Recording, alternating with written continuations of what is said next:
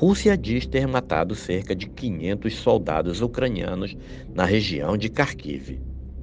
As forças russas eliminaram cerca de 500 soldados ucranianos durante um ataque na região de Kharkiv, no nordeste da Ucrânia, informou o Ministério da Defesa russa em seu relatório diário divulgado nesta terça-feira.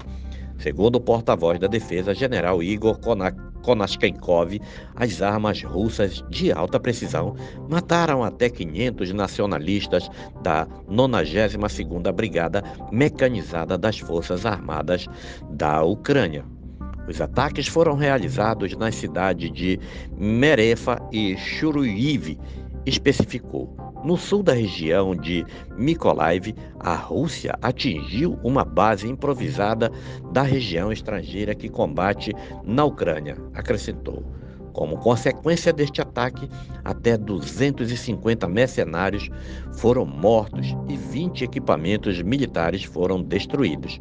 Konashenkov também relatou a destruição de sete depósitos de armas na região de Donetsk e dois em Zaporizhia e Mykolaiv.